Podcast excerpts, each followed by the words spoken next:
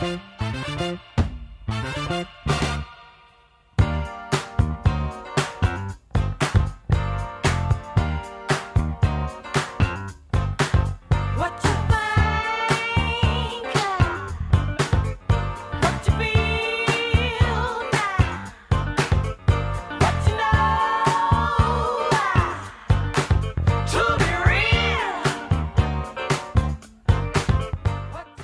Salve, salve galera, aqui é Nelson Simplício e a única coisa que eu lembro de Space Jam é aquela digna frase, né?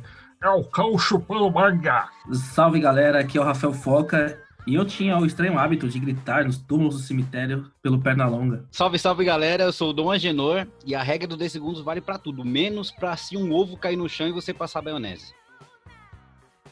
Boa, boa, gente. Aqui é o Rafael Foca, iniciando mais um Cine Malucos. E hoje o nosso tema vai ser filmes de humanos com animação, live action com animação. E teremos aqui três filmes aí marcantes desse subgênero. O primeiro, um clássico absoluto, Uma Cilada para Roger Rabbit, filme de suspense, um filme no ar, lançado no ano de 1988, sob a batuta do mestre Robert Zemeckis, né? O mesmo de De Volta para o Futuro, Contato, ganhou o Oscar até por Forrest Gump. Vamos também falar de Space Jam, o jogo do século, de 1996, aí com a ilustre presença de Michael Jordan, Charles Barker, Patrick Irving e Pernalonga, a turma do Looney Tunes completa, né? E Osmos Jones, lançado em 2001, dos irmãos Farelli. E para começar aqui, vamos começar falando de Uma Cilada para Roger Rabbit, o nosso grande irmão Agenor.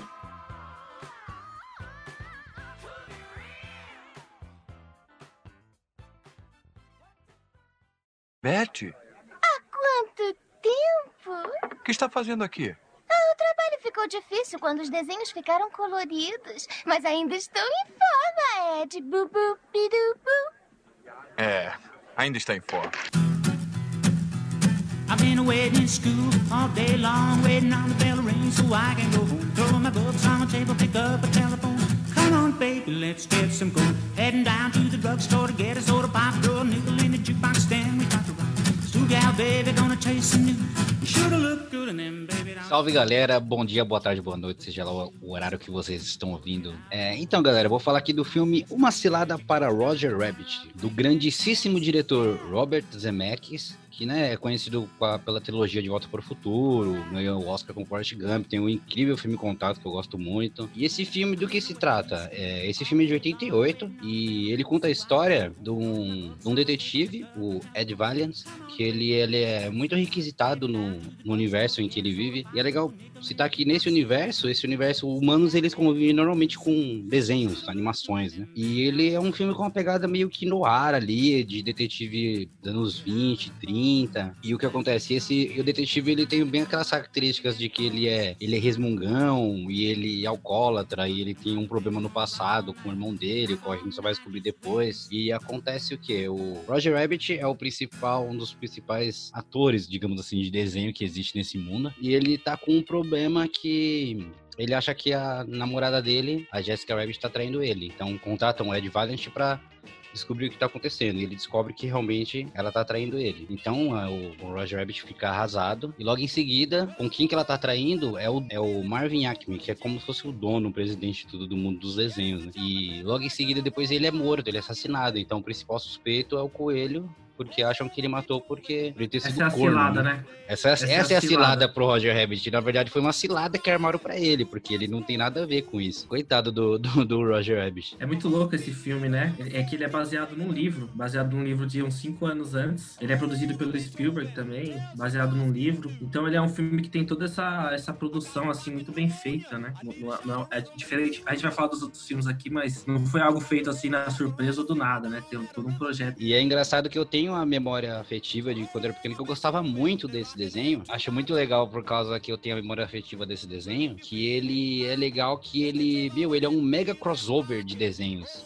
No começo, você já vê que ele meio que é uma copa de Looney Tunes, assim, ah, é uma copa do Looney Tunes é o Pernalonga. Mas conforme vai passando, você vê que tem o próprio Pernalonga no desenho, tem o pessoal da Disney, tem o pessoal da Hanna-Barbera, tem o pessoal, sabe, de todos os universos de desenho, e, meu, é muito bem feito a interação que tem dos humanos com o desenho, é muito bem feita, a representação, a, o efeito de luz, o efeito de sombra, tudo, sabe, é pensado no mesmo detalhes, meu, é muito bom, muito bom. É da hora isso, né? Tem uma cena do Pato Donald rivalizando com o Patolido, do Mickey com perna longa. Aí, de repente, aparece o pica-pau. Até o Zé Carioca tá nesse filme, né? Então, tem desenhos ali de todos os estúdios.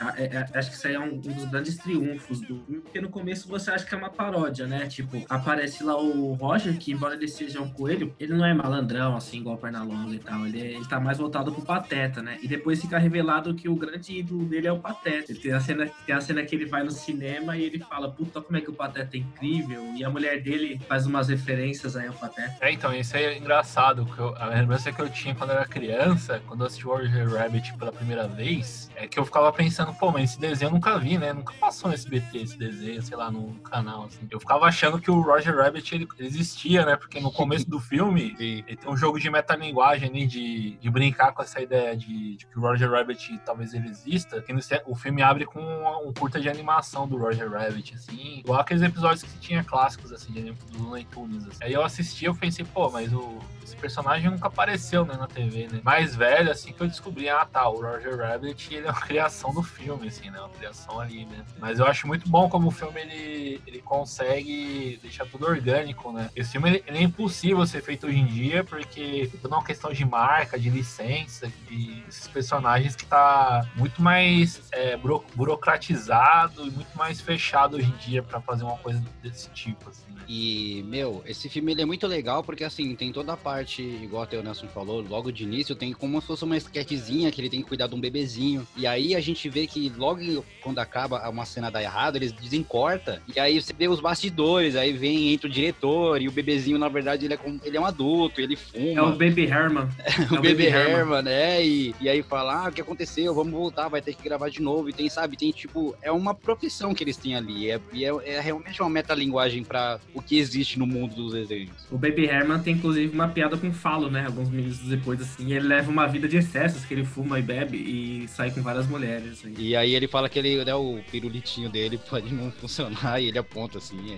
É, É de três anos, é de três anos. é o pirulitinho dele é de três anos. Então, eu acho muito legal como o filme, ele também, sendo um noir, não deve nada aos grandes clássicos, assim, Chinatown, porque ele mostra, ele mostra a indústria de Hollywood e dos desenhos animados em si, né, dos, dos grandes estúdios, e ele mostra como é uma cidade corrompida, como tem todas as relações econômicas, de traição, de crime, né, ele mostra como é uma, ele pega esse, esse, essa, esse contraste, né, entre os desenhos animados, que é, um, é uma violência cartunesca, né, é uma violência que parece leve, com um mundo realista ali, um mundo cheio de conspirações e, e com falsas verdades, né? Esse filme me lembrou muito também um outro clássico que vai vir depois ali no, nos anos 90, que é o Jogador, né, do Robert Waltman, que é um filme, filme de suspense, assim, que é nessa mesma pegada, assim, acontece um assassinato dentro da indústria e aí os personagens vão investigando e vão, e vão descobrindo coisas, né? Tem aquele filme é, Los Angeles, né? Cidade Proibida também, que, que tem uma pegada assim. Acho da hora, porque ele tem esse elemento no ar total, assim. No começo já é um detetive alcoólatra. Tipo, o cara, ele pega até a rabeira no bonde, assim, pra você ver como é o cara é fracassado e tal, tá fudido. Pô, inclusive quando ele pega a rabeira no bonde, só desculpa cortar, ele tem umas crianças fumando. Vocês viram que tem umas crianças com cigarro? É, tem- então, tem toda essa atmosfera, assim, do, do cinema noir da decadência da cidade, né? Como É. citou, e as crianças fumam e tá todo mundo fudido ali naquele momento, no- nos Estados Unidos ali do, do começo do pós-guerra. E o cara é, tipo, super amargurado com os problemas do passado, que aí depois vai se revelar que o irmão dele foi morto por um desenho. Aí ele tem todo aquele rancor com, o desenho, e aos poucos ele vai criando uma relação com, com o Roger, né? E uma, uma, uma parada que eu gosto desse filme, assim, aqui vai ter meio que um spoiler, né? É da relação dos atores com aquele mundo, com aquele mundo de desenho animado, né? Que a, a- o trabalho. E isso são vários fatores, né? O diretor, a produção, os atores, o, o casting é excepcional. E então acaba tendo uma sintonia perfeita entre os atores e, o, e os personagens animados, ou mesmo a Desenholândia, né? Quando eles entram a Desenholândia. Que daqui a pouco eu vou voltar nesse tema aí, mas vou dar a palavra meus amigos. Não, então, e é, e é legal porque a gente comentando sobre esse fato do noir, noir e ele tem todos os elementos legais do noir, que é o desenvolvimento dos personagens, assim, principalmente do, do Ed Valiant, né? Que ele é um cara amargurado, que o irmão dele foi morto pelo desenho, então ele não confia nos desenhos e ele, mas ele tem um bom coração. A gente vê que ele é uma pessoa boa, ele vê que o Roger não tinha cometido aquele crime. No começo ele é meio obrigado a ajudar, né? Mas depois ele começa a ajudar porque ele sabe que ele não tinha feito nada. Tem várias, vários assim, vários viradas no roteiro, né? Tem uma hora que você acha que a Jéssica ela é assassina, depois você descobre que não é, depois você acha que é um, depois não. Apesar que meio que dá muito a entender quem é o vilão logo na primeira aparição dele, mas mesmo assim você não sabe como que chegou, quais são as motivações dele, e isso desenvolve muito bem no, no decorrer do desenho. Eu lembro que eu tinha muito medo, eu não lembrava do que que era, e agora assistindo de novo eu lembro, tem uma parte do final que acontece uma coisa com o vilão, e ele fica muito estranho, ele fica diferente, ele é esmagado, ele acontece um monte de coisa, e eu fico, eu ficava com muito medo, que ele fica muito esquisito, o olho dele muda, o, o jeito dele muda, ele pula, ele atira, ele faz um monte de coisa. Rapaz, eu ficava num cagaço danado. Esse núcleo do vilão, né, que é o Christopher Lloyd, inclusive, assim, num grande papel, assim, Christopher Lloyd muito foda. Eu, eu acho interessante o Dom ter lembrado do personagem do Christopher Lloyd, né, que na primeira aparição dele já dá a entender que ele é o vilão, assim, ele tem todo aquele, ele tem um jeito, assim, meio cartunesco, já dá pra perceber, né, a- a- a- o figurino dele, o jeitão excêntrico, né, e o grupo dele, né, das doninhas, que eu acho que eles têm toda a estileira, assim, e eu acho muito engraçado esses personagens, que eles ficam rindo de tudo. Inclusive, eles ficam tirando sarro do personagem do Christopher Lloyd, do vilão, assim, o tempo inteiro. E o, o, a Gelo comentou da infância dele. A, a parada que mais me marcava desse filme na infância é quando ele vai finalmente a Desenholândia, né? Quando ele adentra naquele mundo lúdico, naquele mundo muito louco, assim. Ali, pra mim, é tipo uma coisa excepcional, uma doideira, né? Como a gente fala, parece que o cara tomou um psicotrópico ali pra, pra desenvolver as ideias. E eu, eu lembro que sempre que eu andava de carro na infância e, e- e passava por uma estrada onde tinha um túnel, eu tinha essa viagem, tipo assim, nossa, será que depois desse túnel aqui vai eu vou estar no meio de uns desenhos? Aí a parada aqui embarca, tipo, que mexe mesmo com, com a imaginação, porque, tipo assim, é um portal, é um acesso, assim, que a gente acaba tendo na nossa vida, né? Então, é, é isso, né? O filme, no, no final, ele, ele tá com foda-se, assim, né? Ele entra numa imersão total nos desenhos animados, assim. Eu só queria comentar que, pensando com ele como um noir, o noir é um gênero que explode ali no pós-guerra, né? como o Foca lembrou. Como a gente comentou também que é um gênero sobre a decadência, assim, da... A, a decadência, assim, de, de vida, né? Nas, nas cidades, assim, né? Eu acho muito louco como os desenhos animados, eles são uma espécie de, de inocência. Não sei se tem uma inocência, né? Mas eles meio que é um contraste, assim, de, um, de uma ideia de Estados Unidos ali, né? Que depois, mais pra frente, quando chega todo. Quando completa o arco da Desenholândia e você entende quais são as intenções do, do vilão, assim, você meio que percebe que tem uma coisa de corromper, né? Corromper um ideal ali, um sonho, assim, uma, uma América inocente, ingênua, brincalhona e feliz, né? E eu acho outra coisa que eu acho legal, como isso mostra os desenhos um um espelho para os personagens humanos, né? A, a mesma medida que os desenhos, eles, os desenhos que têm contato com, com os humanos, eles vão se corrompendo, assim, porque eles vão tendo problemas reais de alcoolismo, de, de outras questões. O próprio personagem protagonista, né, Bob Hoskins, que vamos lembrar, né, que esteve presente no episódio passado, que é o nosso Mario, né? Nosso Exatamente. Super Mario. O atum no jogo falar que é um dos atores mais subestimados da história de Hollywood. É o grande sotaque italiano. Grande italianão garanhão. E ele tem um lance que é. Ao mesmo tempo que os desenhos animados eles vão ficando mais falhos e mais humanos, o Bob Hoskins, assim, o personagem dele, ele vai se tornando um desenho animado durante o filme. né? Ele vai pegar todo aquele espírito aventureiro e de comédia, né? E de desprendimento de si, né? Eu acho que é muito bonito, né? No final, assim. No final, é, no final ele tem um número assim, né? Ele- ele tem uma performance, uma performance cômica, né? Quem vê ele, tipo, nos cinco primeiros minutos, não imaginaria que ele faria aquela performance cômica e aquilo salvaria todo mundo, porque fica dando aquele meio que foreshadowing das doninhas que fala, meu, para de dar risada que um dia vocês vão morrer rindo, um dia vocês vão morrer dando risada. E ele usa isso pra poder salvar o dia e ter todo mundo feliz pra sempre. Genial, né, o desfecho desse filme. Assim. Nossa, Genial, filme não, e é incrível. assim, e é mesmo, e ele não se, ele não tenta enganar, não te vende nada. Ele, meu, é uma animação em desenho, e no final é feliz para sempre, todo mundo cantando e feliz e colorido. Tchau, galera, valeu o rolê. Eu gostei demais desse filme. O final é incrível, né? Só a participação. Tinha até a Clarabella, né? Grande namorada do Pateta, né? Tem o Zé Carioca no final, né? Tem a Betty Boop, Betty. Boop, que ela é preto e branco, ela fala, ah, depois que os desenhos coloridos chegaram, mas eu ainda tô inteira aqui, me se oferecendo. E uma coisa Não, também, é. só, pra, só pra finalizar aqui, é, meu, como esse filme, é porque, como a gente até tinha conversado em off, a faixa, a classificação entrada ela vai mudando, mas esse filme é de classificação entrada de 10 anos de idade. E, meu, 10 anos, anos 80, então era uma loucura, porque nesse filme tem alcoolismo, tem muita piada sexual, tem tiro nas costas, tem arma, tem, cara, muita coisa louca. Hoje em dia, isso aí no mínimo é uns 16 anos pra poder passar na TV aberta. E é isso aí, galera. Esse aí foi o nosso grande comentário aí, desse grande filme aí que nos presenteou na infância e nos presenteou agora, né? Agora a gente vai passar os anos 90 para falar de outro clássico que não sei, né? Mas é o Space Jam. Então vamos falar de Space Jam aí. E agora entra Foca. Dele toca. Ora essa. Mas quem será que está batendo? Mas assim é quando nasce. Tá todo mundo dormindo. Eu já sabia. Vamos lá, vamos. Temos que achar as coisas de basquete do Mike.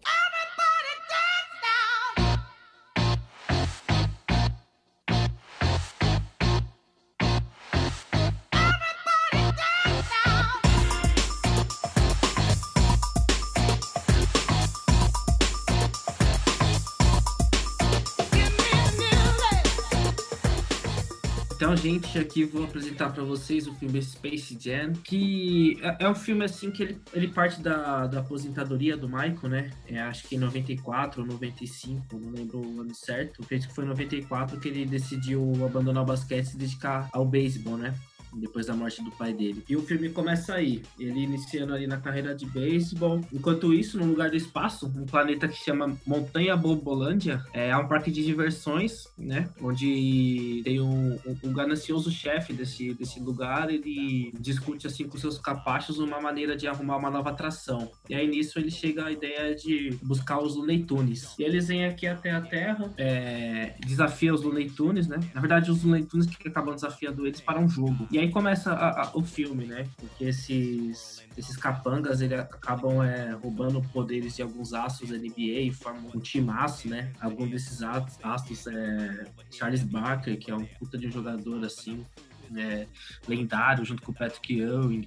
O Muggsy Bugs também. Tem outro branquelão lá que eu não sei quem é, até esqueci o nome, mas é, é- é um, é um jogador menor, assim, que tá ali pra completar uma cota, eu acho. Mas achei, achei muito legal, assim, a, a, a ideia do filme, né? Porém, eu, eu acredito que ele envelheceu mal, galera. O que, o que vocês acham da minha opinião sobre isso? Cara, eu não tenho do que tirar e pôr. Eu até tava meio receoso que a gente, a gente faz um, um consenso aqui de que filmes vão ter. E eu já acho que eu já tinha até falado em outro, não sei se foi no podcast ou se foi a gente conversando. Space Jam, acho que foi um dos filmes que eu jamais assisti na minha vida quando eu era pequeno. Porque eu não que eu fita, e sem brincadeira, galera. Eu acho que eu fiquei dois meses, todo dia quando eu chegava da escola, eu assistia Space Jam. E me cativou demais. E quando até a gente escolheu os tópicos dos filmes que a gente ia escolher, surgiu o, o Foca falou Space Jam, droga, eu queria ter escolhido Space Jam, porque eu tinha uma memória afetiva muito, muito boa desse filme. Compartilho do mesmo sentimento e memória do, do Dom, porque tava revendo agora, né, pra gravar esse episódio, e eu tava pens- vendo quanto eu tatuei esse filme na minha cabeça, assim, né? As cenas iam encaixando parecia que eu tava revivendo minha, minha infância, assim. Realmente eu também tive essa mesma,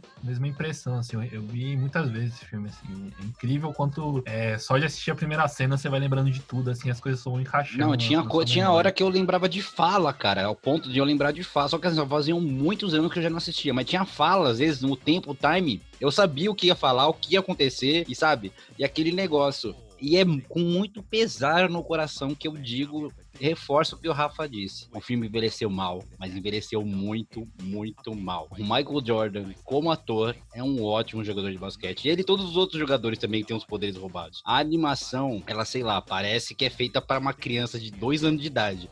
95% do filme é, é zoação, é tipo, é estica braço, é puxa a perna, é cai, é vira bolinha, é beijo, beija e não sei o que. Não tem uma linha de diálogo. É o episódio ruim do Looney Tunes. É um episódio ruim, cara. Aí eu pensei, meu, será que o Looney Tunes era tão exagerado assim? Aí eu fui ver um episódio do. Não é. Esse filme é exagerado. Não é, não mesmo. é. Não é. Aí ele. aí até o Michael Jordan tem uma brincadeira, tem uma hora que fazer uma bolinha nele de basquete, não tem graça, é muita piada desnecessária. Toda hora tem piada, toda hora tem push stick. E isso não funciona. Você, assim, apesar que o filme, ele é um filme relativamente curto, ele tem uma hora e meia. E você vê assim, passa até rápido, não chega a ficar enjoativo, mas tem uma hora que você, mano, para desse stick puxa, vamos conversar um pouco, vamos tentar desenvolver um pouquinho de diálogo ali, a história do porquê de cada coisa, mas não dá tempo de nada. E a gente até Rapaz. comen- comentou do Roger Rabbit, cara, que é de 88. Space Jam 96 consegue ser pior. Iluminação, apesar que a qualidade do desenho, você vê que ela é muito superior, tem ah, bastante efeito 3D ali, ela é melhor do que um desenho normal do Looney Tunes, eles capricharam nisso. Mas só, porque de resto esqueceram o roteiro, esqueceram o desenvolvimento de personagens, esqueceram de tudo, tudo, tudo, tudo. É triste ver esse filme. Esse filme Dá, é, dá pra sentir sua frustração. Dá, dá pra sentir sua frustração. é. Não, eu, eu falo triste porque a gente só se decepciona com aquilo que a gente gosta, né? Se eu não gostasse desse Sim, filme, eu sim. não tá nem aí. Assim, acho que na vida a Lógico. gente só se decepciona com quem a gente se importa. Eu me importava com esse filme e eu fiquei tão triste dele ter virado essa porcaria. Eu compartilhava o meu sentimento com o Dom, mas não compartilho agora. mas eu explico por quê. Eu acho que o filme ele, ele desce assim, né? Na revisão, eu, eu não, não, me senti tão magoado assim, né? Eu- Mas ele. Eu, acho que. Quando eu penso que talvez faltaria um desenvolvimento de trama, eu lembro que isso deu errado também, porque existe aquele Tunes de voltação, né? Que tinha uma trama amarradinha. Era horrível, era pior ainda. É. É, é aí do Joey Dante, né? Esse filme com o Brandon Fraser. Mas o Space Jam, eu, eu gosto das interações, assim, dos Looney Tunes, assim, é uma coisa aleatória, assim, eu acho até não, não, não me incomodou tanto, assim. Me pareceu aqueles episódios lá da Vila Sésamo, sei lá, daquele, desses programas infantis. Você chama um convidado especial e aí é, é tudo aleatório, né? Só pra É você estimular, criar situações para aquele convidado especial, né? Podia ter. Podia ser um episódio piloto da vida do Looney. Tunes, talvez, sei lá, Sim, os Muppets. Poderia. Al- Algo do tipo. Mas, mas, assim, eu, eu vou falar agora das coisas interessantes do filme. Sim, Porque tem coisa, assim, tem a coisa gente- legal, até que é, tem coisa legal. Eu, vamos lá. Eu, eu, acho, eu acho o começo desse filme muito, muito legal, né? Começa com aquela música I Believe I Can Fly e, e mostra o Michael Jordan é, garoto ali, né? Com o pai dele. Tem aquele apelo assim pra criança. Você já fala, porra, caralho, né? É, eu, eu sou fã declarado de basquete. Aqui eu falei isso no especial do Van Damme, quando a gente falou do Dennis Rodman. Então, pra mim, foi muito da hora tá, tá voltando a esse assunto que eu gosto bastante, né? E o filme já, como eu disse, o filme já começa com o Michael é, declarando aposentadoria. E aí os vilões, né? E tudo. E o Michael naquele mundo dele de bajuladores. Não, só o comentário que o Patolino faz uma paródia do Dennis Rodman em uma cena muito rápida. E quem piscou perdeu. É, qual, qual cena que foi? Eu perdi. Eu percebi É aquela, também. cena, é, é aquela cena que ele tá testando um figurino lá, ele bota um cabelo verde e uma roupa toda espalhafatosa lá. Ah, sim. Nossa, é. Não, é que parte desse Caralho. filme que não é espalhafatosa, mas ok, vou parar que eu vou ficar terminando É, de achar. Eu- eu- uma coisa que eu acho legal, assim, nesse filme é que é, tipo, é, que eu acho emblemático nele é a, questão do Looney Tunes viver debaixo da terra, né? Eu falei da, da ligação do, do Roger Rabbit com os túneis, né? Que é o túnel que liga a Desenholândia. Aí no filme tem essa parada do, do- da- de ser debaixo da terra onde vivem os Looney Tunes. E, e aí tem a cena que ele, que ele tá jogando golfe, assim, ele é puxado pra debaixo da terra. Tipo, aquilo ficou, mano, muito, muito tempo na minha cabeça. Essa cena é a cena que eu mais lembrava do filme, junto com a cena onde o Pernalonga e o Patolino vão até a casa do Michael pra buscar as roupas dele lá. Tipo, são as cenas que eu mais lembro. Eu lembro quando eu tinha meus sete anos, mais ou menos quando esse filme, eu e algum outro filme meu, a gente tava brincando num cemitério. Que, que coisa história, né? tranquila, hein? Que, que saudável. É, é que saudável, né? A gente ficava no cemitério e, eu lembro que, tipo assim, era, era aquele cemitério ali de Guarulhos, ali do, do Picanço, e, e lá tem, tipo, uns enormes, assim, tipo, uma espécie de mini mausoléu, assim, sabe? Tipo, onde enterra as famílias inteiras, assim. E, e- e eles, têm, eles são tipo um buraco, assim, fechado. Eu lembro que eu ficava ali gritando, Pernaló, Pernaló Capatolina, e ficava chamando, Porque já assim. que era no fundo da terra, eles iam responder, né? É, eles iam responder, eu ficava tipo. e- e- e- esse- esse- acho da hora quando é, esses filmes assim, eles têm essa ligação. Nesses dois filmes que a gente falou, eles têm tipo uma ligação entre o mundo dos desenhos e o mundo do- dos homens. Tem, tem, tem uma, tem, tem um, um portal assim que meio que tá, tá- tá no nosso cotidiano, né? Tipo um buraco na terra, um. Meu, e esse e engraçado desse negócio do buraco na terra é como a galera trata normal o fato do Michael Jordan entrar num buraco, né? Porque tá, tipo, tá, tá quatro pessoas ali, ele entra no buraco, o cara acha que foi a câmera. Ele para, é, aponta a câmera pra lá e ok, vamos embora, porque o Michael Jordan entrou é no e é buraco.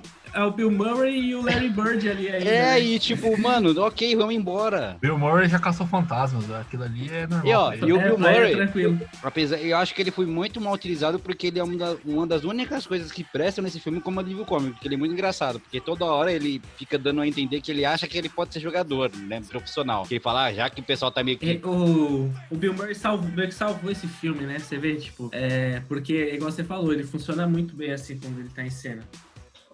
Bem melhor que o gordinho lá, né? Bem, me- não, mil vezes melhor que aquele gordinho, pelo amor de Deus. Um produto da sua época, né? O, tô me referindo ao Neil, era o Nilma do Seinfeld, né? Que ele fica aquela coisa lá do, do, do bobão, né? Mas o Bill Murray, é importante no- notar que, né? É o Bill Murray antes de fazer filme com o Wes Anderson e a Sofia Coppola, né? É aquele Bill Murray mais descoladão, assim, né? Mais bonachão, assim. É um Bill Murray que eu sinto falta um pouco também. E outras coisas, uma, uma, uma memória que eu tenho muito forte, assim, e talvez seja o porquê também, não sei, vamos fazer uma terapia, né?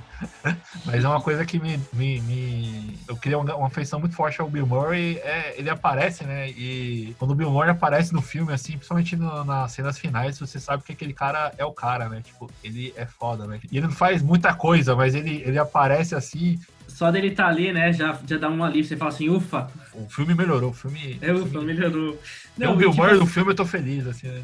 É, é, é porque, tipo assim, a gente, a gente vê que, é, que o filme tem umas, umas, umas paradas bem. que, que não não é legal, né? Por exemplo, tava começando a ficar bacana quando eles vão pro, pras quadras pra roubar os poderes ali dos jogadores. Tava, o começo foi legal, eles com a fantasia. A partir do momento que eles roubam a fantasia e os jogadores não, não vão, é, vão perdendo seu talento, eles ficam desesperados e, e, e vai na psicólogo. E, tipo, tem até uma cena que o Charles Barker, o Charles Barker, ele, ele promete que não vai mais sair com a Madonna. Tipo, ela é o segundo podcast que a gente vê um filme que ela é citada, né? Sim. Não, e eu acho como é engraçado todo o arco. Tudo que tem de humano ali, diferente do. Diferente do Roger Rabbit, que é a interação entre os, os humanos e os desenhos animados, tem uma coisa de reflexo, assim. Uma coisa reflete na outra, assim. Os humanos, assim, é uma coisa meio bizarra, né? Eu acho que tem todo um lance meio dramático, assim, uma cena super triste, assim. Toda, todo o arco dos jogadores que perdem as habilidades, assim, ele é muito triste, mas aí quando volta pra competição do Space Jam lá, é um negócio totalmente absurdo, maluco, aleatório, e lá no final eles tentam, eles tentam juntar as duas coisas, né, tipo, você entender que o Space Jam é importante não só pros Looney Tunes, mas também importante pro, pra NBA, né, importante pra, pros jogadores da NBA. Sim, sim, porque, tipo, assim, é, você vê que o filme mostra isso, assim, sem talento você é um merda, né? Tipo, o, o cara não tem moral nenhuma, não serve pra porra nenhuma no planeta. Só lembrando do, do negócio do Bill Murray, ele é tão bem feito, mas infelizmente ele é tão mal colocado na parte final, porque do nada ele aparece lá. E não tem por que ele ter aparecido lá, porque o gordinho, pelo menos, a gente fica falando gordinho é, é ruim, porque eu, eu não lembro o nome dele no filme. Qual é o nome dele de ator de verdade? Eu, pô, eu gosto de chamar ele de Newman, que é o que eu conheço ele no Seinfeld.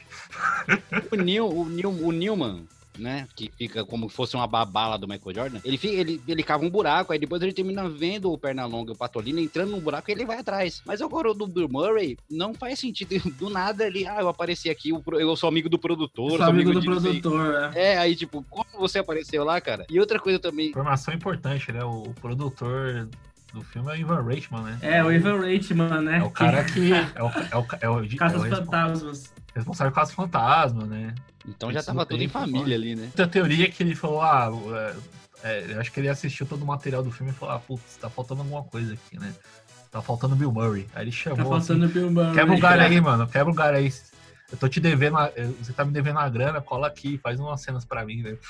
Já era. E só um eu- que eu queria também comentar é a personalidade do- dos alienígenas. Eu não sei de onde que eles tiraram, eles ficarem mal de uma hora pra outra. Porque assim, quando Eles, eles, são são né? É, quando eles, são, quando eles são pequenos, eles são fofinhos, eles são brincalhão, eles são é, inocentes. E assim, é, aí quando eles roubam os poderes, eles ficam muito malvados, ficam muito do mal, machucam os outros. E assim, essa personalidade eles não tinham como ET, e essa personalidade também não tinha os jogadores. Então, do nada, é assim, dá- deu poder pra eles, agora eu tenho poder, agora eu sou malvadaço. Tanto que o filme poderia ser resolvido mais rápido se o Michael Jordan tivesse conversado com eles, né? Sim, Porque é. no final ele, dá- ele conversa e fala, Ele ó, conversa e devolve, ó. Não, se ele conversasse desde o começo e falasse, é, é, enfrenta seu chefe lá e que ele não é já foi, todo mundo fica feliz. liber, liber, se liber... O, o, o, o inimigo é o seu patrão, né? É, Sempre e falar isso pronto. desde o começo do filme. Ô, ô, galera, tipo, uma, uma- é- é- indo nessa, nessa ideia do, do Michael, quando ele chega, assim, no, no- naquele mundo dos Looney Tunes, na, na cidade dos Looney Tunes, que nem de perto é a cidade do, da Desenholândia, né? Fica muito Não. aquém. Fica. E, e, e assim, aí tem aquela parada do Michael, horrível, né? Ele contracenando com perna longa, tipo, aquilo ali me, me, causou, me causou um trauma, como a Genor falou. E, e aí, tipo assim, quando ele, ele chega no, na- no mundo dos Looney Tunes, ele é recebido com um beijo na boca do, do perna longa. Eu fiquei pensando, pô, hoje em dia essa, uma cena dessa ia dar um reboliço, né? E no Roger Rabbit tem uma cena de beijo na boca também, só que ela tem Tem, muito tem. mais contexto do que essa do, do Michael Jordan. Mas é, a gente lembrar o Pernalonga, né? Ele é um símbolo, assim. Inclusive o pica-pau, né? Um símbolo de, de quebrar gêneros, né? Que- É, se vestir de mulher e fazer brincadeira. É, e no, e no final, no final do, do- do- O grande momento Até- do filme é o jogo, né? Que o jogo... Tem mesmo afeto, assim, mostrar o afeto entre, entre homens, assim.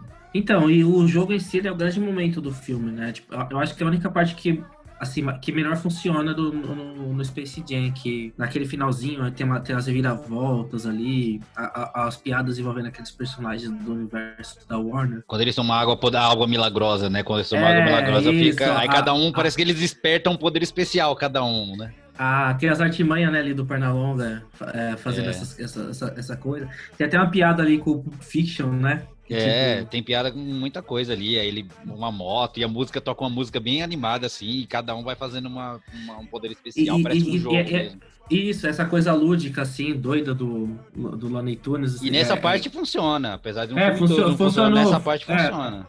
Dentro do jogo de basquete, acho que por isso que esse filme é tão marcante também, né? Porque dentro do jogo de basquete ele funciona, né? Tem Sim. até a cereja, a cereja do bolo, eu acho que é no final, quando o Maicon ele meio que estica a mão, assim, numa, numa situação que até lembra um pouco o Roger Rabbit, né? Quando o Bob Hoskins ele, ele meio que tem aquele, aquele insight cartunesco, assim, e começa a agir como um desenho. No final, E, tipo, acreditar no espírito do desenho, né? Tipo, eu, É, sou, eu tô final, aqui no mundo do desenho, é. eu sou um desenho também, vou agir Ele é como um desenho, ele, ele estica a mão assim e consegue. E eu acho que essa, né, nesse ponto funciona, né? É, parece um grande episódio ali do Looney Tunes estendido, a parte final do jogo, e, fu- funciona legal. De, uma forma que o filme é Looney Tunes de volta tão, né? Do Joy Dante com o Brandon Freezer, que o Nelson até citou aqui, não, não- consegue. Pra fazer minhas considerações finais sobre o Space Jam, eu acho que ele é uma experiência válida. né? Ele fica muito aquém do que a gente esperava, mas eu acho que é válido. Mas assim, esse filme eu acho que ele meio que mostra assim que o Michael Jordan sozinho ganha de um time completo com os laços da NBA, sabe? Como é que a NBA ela perde nos dois anos de ausência dele, inclusive que o meu time, o Houston Rockets, foi campeão nesses dois anos com o Hakim Olajuwon jogando muito. E depois ele volta, assim, eu acho que é bem isso. Tem meio que um obra assim dele voltando e, o- filme mostra assim que ele é melhor que qualquer outro jogador.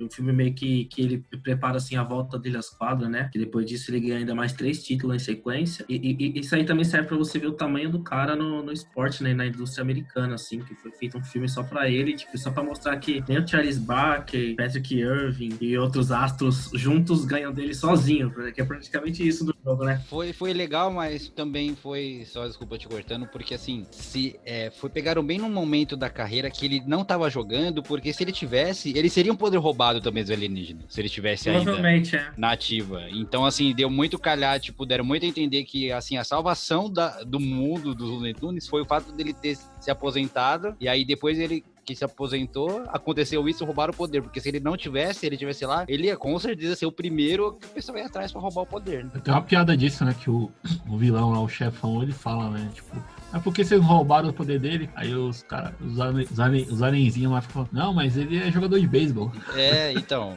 só, e ganharam por causa disso. E, e você vê, né, que é, é meio filme pra isso mesmo. Pra, tipo assim, ó, o Michael, ele mesmo jogando beisebol, ele ainda é o melhor jogador de basquete de todos. E É um excelente elogio, né? Como jogador de beisebol, ele é um excelente jogador de basquete, né? Não, como, como, como jogador de basquete, como ele só é ele, é, ele é um ótimo jogador só de basquete. Ele tem que é o que ele tem que ficar fazer o resto da vida, porque como ator, ele é horrível. Como Como ator, é ele é horrível. como, é, mas ele é um ótimo jogador de basquete também, é um ótimo empresário, né? E, e só pra finalizar, vai ter o Space Jam 2 aí com o LeBron James. E eu acho que o Space Jam 2 ele tem tudo pra, pra ser melhor. é bom ele aprender com os erros do primeiro, né? Sim, eu, eu acho que tem tudo pra ser melhor. Assim, eu acho que é, o, o LeBron ele é um cara mais carismático que o Michael Jordan também. Eu acho que também a escolha dos astros da NBA é mil vezes melhor do que o do primeiro. Que eu acho que do primeiro tem ali o Muggsy Bugsy, que é um cara que era baixinho e, e tinha toda aquela carisma, né? Tem o Patrick Irving e o Charles Barkley, que são grandes jogadores também, mas os outros dois ali, que eu nem lembro o nome dos caras, eu, eu acho que meio que o Damian Lillard, né? Que porra, é um cara fantástico, é o melhor rapper da NBA atualmente, E, né? e vocês sabem alguma coisa do, da história, do que, que vai ser esses dois aí? Eu não achei, não vi nada ainda sobre.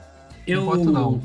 Por enquanto não tem, Tem nada, nada, né? não, né? Só tem só, só- uma. Só revelaram o uniforme até agora, né? E muito bonito o uniforme, achei muito legal o uniforme, cara. Não, é, é isso que eu ia falar, o é Tunis Squad, né? O nome É. do, do, do time. É, é, no- Squad! Squad. É, é, é legal o, o uniforme deles no primeiro filme já, né? Nesse novo, então, tá melhor ainda. Tá muito legal. Isso, isso E só é legal. completar, tem o, o Chris Paul e o Caio Kuzma também, né? Foram cotados. E as jogadoras da WNBA, que é a NBA feminina, a Shine Ogiwimiki, sempre me confundo com esse nome, Diana Taurasi, e as irmãs, né? Ogiwimiki vão estar nesse filme. O Alex Caruso, do Lakers, ele também foi cotado, mas ele desistiu, acho que aconteceu algum problema lá e não, e não vai estar no filme também. Além disso, o filme vai ter o Don Shadley, não sei pronunciar o nome dele, mas ele faz o Homem de Ferro ali, ele vai estar no filme também. E, e é assim, eu tô com expectativa para que o 2 seja melhor ainda. Então, vamos falar de um filme nojentíssimo, para ficar mais, é, mais sincero. Osmos Jones, de 2001, que o nosso Nelson aí vai estar apresentando pra gente.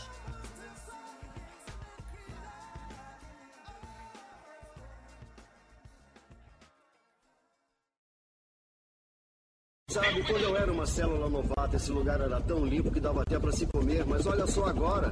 Puxa, que tristeza. Come on, shake your body, baby, do that conga. No, you can't control yourself any longer. Come on, shake your body, baby, do that conga. No, you can't control yourself any longer.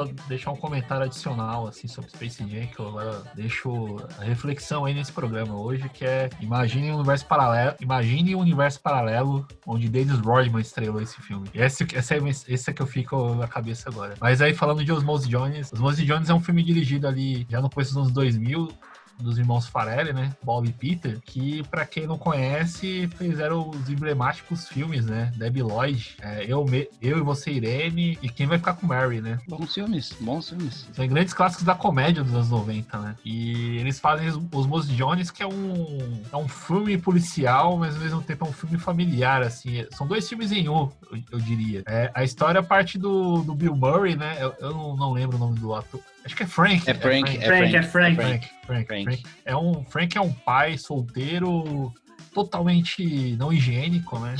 Relaxado. Ceboso. Ele, certa- Ceboso. ele- ele certamente, ele certamente não sobreviveria à pandemia, ou Não. talvez ele, ele, ele- ele- ele fosse um dos primeiros. A, a, a, o primeiro o contágio, né?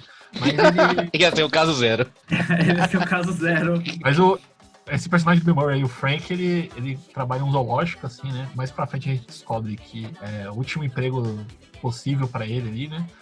Ele passa por um momento simples ali com a filha dele, que ele acaba comendo um ovo cozido Esse filme é muito nojento, cara. Esse filme é, mano, ele é engraçado. Mano, assim, ele passa maionese em cima do ovo, depois o ovo cai e fica com terra, e ele manda pra dentro, mano. Não, e, e, meu, assim, tipo, eu fico pensando assim, que não existe alguém que se alimenta igual esse cara nesse filme. Não, não não, existe. Não, Porque ele, ele- tipo, ele pega as coisas do. Não existe. Ele, ele- a alimentação dele é composta de salgadinho, é frango frito, ovo, ele é ostras, é umas paradas, tipo, totalmente aleatórias. E é isso, né? O, o personagem do Bill Murray, ele é totalmente re- repulsivo, né? Nojento, assim. E aí ele come esse ovo e esse ovo tem uma bactéria lá, X. Esse ovo tinha caído dentro de uma jaula ali de- dos animais. de macaco. De maco chimpanzé. Aí tinha o chimpanzé e aí pegou alguma bactéria ali dentro do ovo, ele comeu. E aí parte pra outra história do filme, né? Tem essa história desse pai solteiro totalmente nojento. Outra parte do filme é que o filme, quando ele se torna uma animação de fato, toda essa parte anterior é live action, né?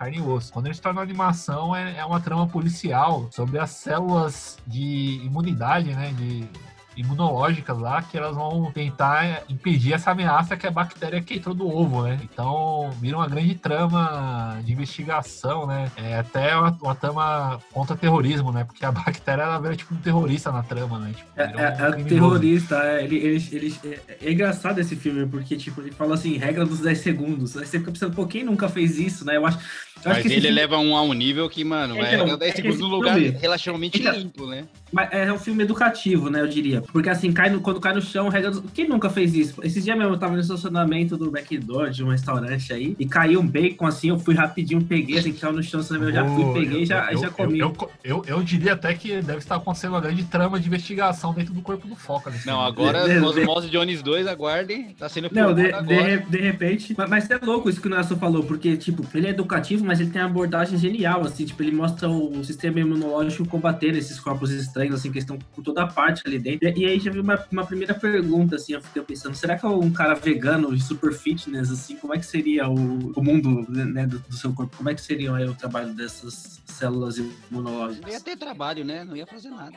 Uma coisa que eu achei interessante é ele já ele, o filme já, já abre assim com a cena do Bill Murray coçando a bunda, né? E, e aí, pra quem não ligou, né? Eu comentei aqui, mas pra quem não ligou, é, é os diretores do Debiloid, né? Então, esse filme, apesar de ele ter uma pegada mais é, educativa, assim, né? Na questão de explicar como funciona o organismo e de o que não se deve fazer, né? Ele parte dessa toda essa ideia de- de- de escatologia, né? De que ser nojenta, assim. E ele tira muita piada disso, né? Tipo, fico imaginando se o Jim Carrey não foi cogitado em algum momento pra fazer esse filme também. né? É a cara dele fazer isso aí. Esse Ventura, né? David É. David Lloyd mesmo, né? David Lloyd é um personagem ali. Meu, o que eu, eu acho muito legal nesse filme, assim, é a antropomorfização. É até difícil falar, né? Do, do- das, das células, do organismo e tal. Lembra muito um anime. Vocês já assistiram um anime chamado é, Cells at Work? Que é muito legal, inclusive, se não assistiram, assistam, que é, é um anime de que as, as células, os glóbulos brancos e tal, eles lutam dentro do organismo. É bem legal. Mas é legal porque lá dentro é uma. É um universo paralelo, praticamente, lá dentro. Porque lá tem hierarquia, tem a polícia, tem o prefeito, tem, sabe? Aí cada parte do organismo é um lugar, ó, a espinha é como se fosse uma balada. Aí a parte do sovaco dele é uma gangue de italianos. Aí no desenrolar do filme ele toma um antigripal, que ele acha que vai resolver tudo. E, é o, e esse remédio vira o parceiro do Osmose Jones, que é um, um dos principais também. E é legal também como a gente vê que lá dentro acontece muito a questão da imprudência política também, né? Porque o cara ele que é o, o prefeito lá, digamos, do organismo, ele quer se reeleger. Então ele faz de tudo, ele, tam- ele tapa o- os olhos para o problema real, ele, não, não, isso aqui não tá acontecendo não, sendo que desde o começo, se ele tivesse dado mais atenção devida ao problema, teria resolvido, mas é como ele quer ser reeleito, ele quer mostrar não tem problema nenhum. Me lembrou muito, vou fazer uma alusão aqui meio doida, mas parece muito aquele o seriado da HBO Chernobyl, que a galera sabe que tem um problema, mas devido a questões políticas, questões, não, não, galera, isso aí não é muito muito pesado não, a gente consegue resolver e não consegue resolver, o negócio vira uma bola de neve e chegar um momento que num filme dando meio que spoiler, o cara quase morre no final devido à imprudência do organismo e dele próprio mesmo, mas depois consegue, né, resolver o problema. Ele, ele tem essa ideia assim do corpo ser como o mundo, né? Como se falou. Tem até uma, umas- uma- várias cenas que, tipo, a câmera dá um zoom assim na, na boca dele, assim, e entra e começa a animação. Ou quando, tipo, alguma coisa dá errado dentro da. Até a cena que o Nelson. Ele, ele não chegou a entrar na, na cena, mas aqui eu vou soltar o spoiler, né? Quando ele acaba vomitando na professora. De É, né? emergência, né? Isso, é uma, é uma reação, né, ao que acontece lá dentro, tipo, quando ele espirra ou quando ele tem cãibra, são tudo ali reações do que a- as células fazem lá dentro e ele acaba tendo essa reação, assim, no mundo real. O vilão do filme, é, ele chama Trax, né? O Trax, né? Ele, eu acho que pela época ali é uma alusão àquela, àquele vírus, né? Aquela do- que a gente comenta. O pessoal comentava que era contagioso, não sei, um Antrax. Mas é uma coisa que eu fiquei pensando, assim, em tempos de coronavírus, né? O quanto esse filme podia ser refilmado agora, né? Tipo, eu acho que tem várias cenas ali que... Esse, esse filme, pra mim, ele deveria ser mandado pros alunos, pra qualquer pessoa, assim, tipo, ó, qual- qual- como se proteger contra o coronavírus. Tem uma cena lá que... Tem uma cena lá que quando o Trax, ele vai fazer um plano lá, né? Pra como o corpo do Frank vai reagir ao que ele quer e tal. Ele fala, não, a gente tem que primeiro fingir que é um resfriado, né? Que fingir que é uma gripe. que É uma gripezinha. É, então, que é uma gripezinha, né? Porque pensa, nossa, é o coronavírus, né? E a, e a própria forma, aí, a própria forma como ele é derrotado, assim, né? Pra mim é, é uma aula de, de como se educar contra o coronavírus, né? Ela mostra a importância do álcool em gel, né? Na verdade, do álcool, né? Mas o, va- vamos lembrar, né? O álcool 70, né, galera? O, é, é- é louco isso, né? Como é que esse filme. Assim, você assistir ele, eu lembro que eu assisti ele ainda na infância. E é tipo assim: a ideia, jamais coma coisa do chão, não, jamais seja porco. Olha o que pode acontecer. ó, Você começa a comida suja, olha o que você le- leva pra dentro do seu corpo. Tipo, um super vilão é, com aspecto satânico. O cara tem uma unha gigante, assim, onde ele encosta e tudo queima e, tipo, super maléfico e tal. Ele mutila os outros, né? É um, é um, é um psicopata, assim. né? É um, é um psicopata puro, assim. E aí, e aí quando a partida tem os Mose, que, tipo, ele é um cara que tem uma síndrome de heróico, tipo, otimismo lunático, assim, tipo. é, e aí ele vai falando um pouco sobre a vida dele, ele, ele revela que ele estudou no anos, né? Esse filme tem muita piada com anos, né, galera? Vocês Tem. perceberam. Não, tem piada Ele com já fala- escatologia de tudo que é lugar. Toda- E ele ainda fala assim: eu, eu estudei do lado de uma prega fedorenta. Fiquei pensando, cara. É Vamos, vamos sempre lembrar, vamos sempre lembrar, né? galera? Os mesmos diretores de Debi Lloyd. Meu, tem Hum. uma cena lá que ele tá com a filha dele, aí ele tá com, com, uma, com a unha encravada. Aí ele mete o pé na mesa e dá um close assim Nossa. no dedão dele. O dedão Da- dele é verdade. horrível, cara. O dedão dele é muito feio. E tem fora aquela aquela parte, assim, que é uma, é uma piada cantada. Você sabe o que vai acontecer, da espinha. Isso mesmo, da espinha, cara. Aquela espinha crescendo, crescendo e é uma festa. E ele vai conversar com a mulher que já tinha vomitado na, na cara dela. E ele conversando com ela, e a espinha, né, como fazer uma balada, acontece um negócio lá, explode a balada, explode a espinha. E a espinha cai na boca da mulher. Cai na boca da mulher, ó. E aí ele fala, ah, tem uma coisa branca na sua boca, ela passa a mão e a espinha tá lá. Meu, que nojento do cacete. Meu, é, é- esse, esse filme, assim, consegue ser, tipo, nojentaço. O personagem do Frank, assim, não tem como existir um cara daquele, né? Tipo, Não, ali, é- ali assim, é pra mais, não tem, é Porque o cara tá com febre, assim, você acha que ele vai fazer alguma coisa? Não, ele vai lá e vai pegar um salgadinho. Ele tá, tipo, quase morrendo, mas não, eu quero asinha de... Aí você fica falando, caralho, não é possível. Essa cena que você falou, de, diz que estoura a espinha, assim, e ele, fica dando um zoom na espinha, né? É. E, e- e mostra, mostra assim, ela. ela, pulsando. Ah. É, Estourar é horrível. E aí, como vocês perceberam, né? Ele parece são dois filmes diferentes, né? Então, uma coisa que eu achei que, que ca- caiu pra mim agora é, é que eu acho que a trama do Frank em si, que é ele tentando se provar como um pai é, justo, sei lá, pai ideal pra filha dele, assim, ela é bem chatinha, assim, tipo, ela. Ela, no final, ela precisa de um, de um, um empurrão, assim, né? Que, vai ser, que foi levado pela trama dentro do corpo, né? Pra poder ter um arco fechado, assim, você entender, ah, tá, aconteceu alguma coisa nessa história, nessa história do- dos humanos, nessa história de fora do corpo, né? Mas dentro do corpo é muito mais interessante porque é uma trama policial clássica, assim, né? De dois, dois policiais investigando um crime. É tipo máquina mortífera dentro do seu corpo, né? É, bem- a máquina mortífera dentro do corpo, tipo assim, a dupla improvável de policiais, né? Porque, tipo, um, um deles é tudo certinho e tal, é o herói, e o Osmose é o empurra louca. E, e- e só pra completar essa parada que você falou da relação dele com a filha, assim, porque, tipo, o cara ele quer ir pra festival de búfalo lá, é. Jazinha de é- frango. Jazinha de frango, tipo, mano, que, que porra é essa? Que rolê é esse? E sendo que assim, o filme. Mas é que foi ideia plantada, né? Foi ideia plantada. É, ideia filme, pelo o, prefeito. dá, o filme dá a entender que assim, que a esposa dele morreu de alguma doença também, né? Alguma coisa que foi que ela ficou doente e morreu. E, tipo, É, a filha é- dele é saudável, né? A filha dele é super saudável, assim, devido a isso. E o pai. E o pai, tipo, mano, ele é pai solteiro, ela, ela só tem ele. E, tipo, mano, ele tá com o Dani, ele só faz o que ele quer, ele não se cuida direito, ele, sabe, ele.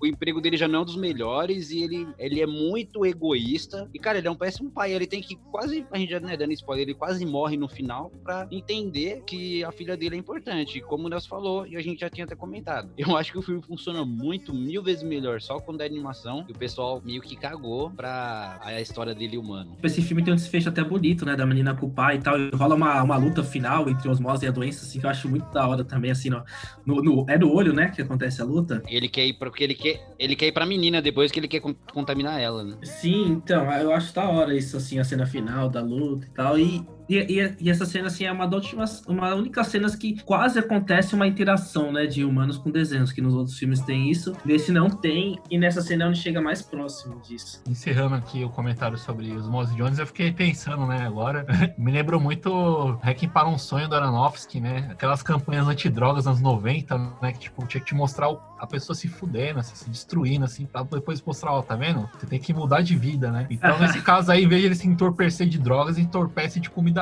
podre, né? Comida suja. E falta de higiene também, né? É um- no final tem um grande ponto moral, assim, que termina com um peido, mas é, é sensacional isso, né? Ele termina com o Pedro expelindo o prefeito, né? É, e quem tá, e quem tá dentro desse, desse, desse, do Anos, né, trabalhando no Anos ali é o prefeito. É, que foi rebaixado. E é legal o cenário do Anos, né? É. Esse, esse é o filme perfeito, assim, pra você educar sobre o corpo humano na infância, assim.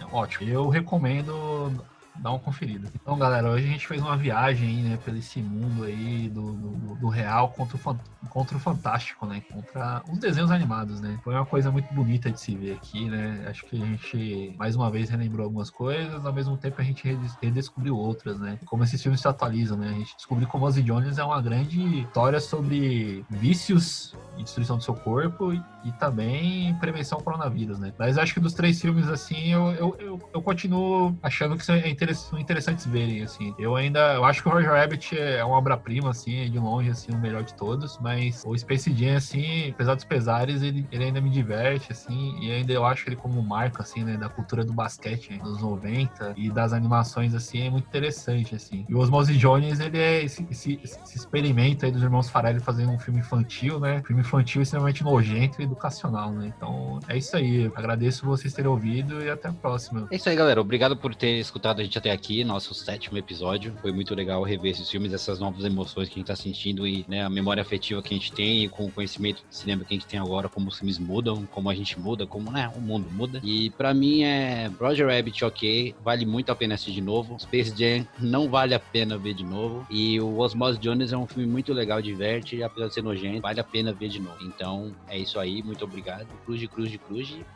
Tchau. É, então, galera, foi muito legal estar falando sobre filmes nostálgicos mais uma vez, né? Eu adoro quando a gente vem com esse, esse, esse tipo de filme, né? Que encantou a nossa infância. É, e também, e também para curar a ressaca de filmes ruins, né? Do último podcast, assim. A gente voltou com um podcast que trouxe algumas obras-primas, alguns filmes é, maravilhosos aí, como Uma Cilada para Roger Rabbit, que é um filme que eu indico, com certeza, um filme de altíssimo nível. Space Jam eu indico também, mas com ressalvas, tá? Com ressalvas, porque é um filme que ele cresce apenas na sua última parte ali, mas é um filme que igual o Nelson falou, que ele traz da cultura de basquete. Não, é- não vejo ele como um grande clássico assim, do, do basquete noventista, como Homens Brancos Não Sabem Enterrar, né? O de Harrison e o Wesley Snipes, que pra mim é o filme que melhor retrata a cultura do basquete dos anos 90. Hum, o Slandan, que também é o, o anime. Enfim, há, há obras audiovisuais melhores. Mas é um, é, é um filme interessante, até pela figura do Michael e esse crossover com a turma do Looney Tunes. E Os Meus Jones eu também indico bastante, porque é um filme muito engraçado, né? Os irmãos Farelli são engraçados, o Bill Murray é muito engraçado, e, e a, e a parte da animação também é muito interessante, então eu, eu, eu super indico, assim, e é isso. Foi muito legal estar fazendo esse podcast. Gostei muito e valeu por, por estar nos ouvindo. Obrigado por ouvir, galera. A gente volta na semana que vem, tá? Siga a gente no Spotify, nas redes sociais, compartilhe com os amigos aí. Os links estão na descrição. Esse podcast é uma produção de Nelson Simplício, Dom Agenor e Rafael Foca e é editado por Everton Teixeira.